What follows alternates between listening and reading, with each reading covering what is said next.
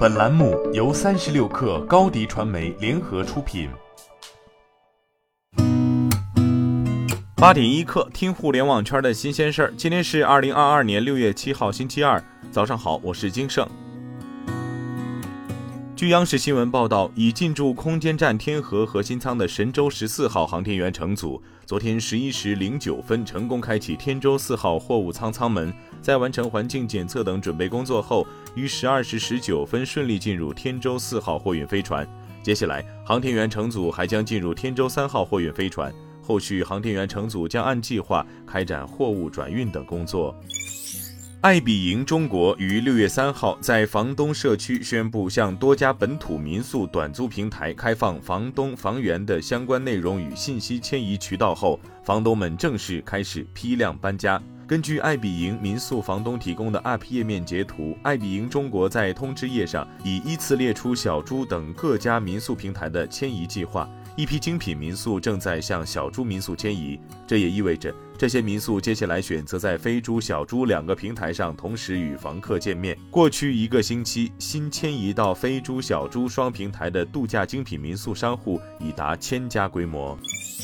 据上证报报道，广东省中山市住房公积金管理中心近日发布关于实施住房公积金阶段性支持政策的通知规定。中山市缴存职工购买本市一手新建商品住房，本人及配偶可提取住房公积金账户余额用于支付首付款，提取总额不超过商品房买卖合同约定的首付款金额。三十六氪获悉，蚂蚁集团的全资子公司 NX Bank 新亿数字银行昨天在新加坡开业。据介绍，作为一家数字批发银行，新亿银行将成为 Alipay Plus 和万里汇两大出海业务的关键组成部分，为东南亚的小微商家以及中国出海企业提供全球数字金融服务新商机。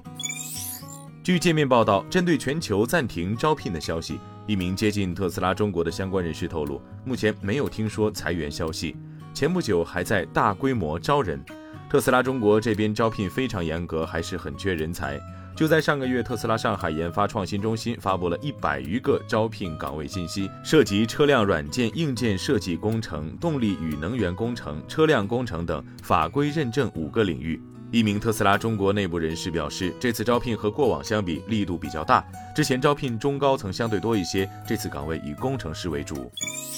丰田日前宣布将涉足家用蓄电池业务。丰田利用了通过混动及纯电动汽车培育的车载电池技术，作为由蓄电池单元容量为八点七千瓦时及车辆供电适配器等组成的家用供电系统，八月将通过房产公司等销售。据日本电机工业会统计，二零二零年度的固定锂电池系统销量为十二点六万台，增至二零一五年度的三倍。其中，主要在家庭使用的十千瓦时以下的款型最多。据新浪科技报道，谷歌联合创始人希尔盖布林打造巨大电动飞艇的秘密项目正在迅速扩大规模。当前，这家名为 Lighter Than Air 的研究企业正在准备在今年晚些时候进行首次大型试飞。这位科技亿万富翁在硅谷和俄亥俄州阿克伦聘用了数百名航空航天工程师，他们的目标就是要建造飞艇，用于在偏远地区或受灾地区执行人道主义任务。今天咱们就先聊到这儿，我是金盛，八点一刻，咱们明天见。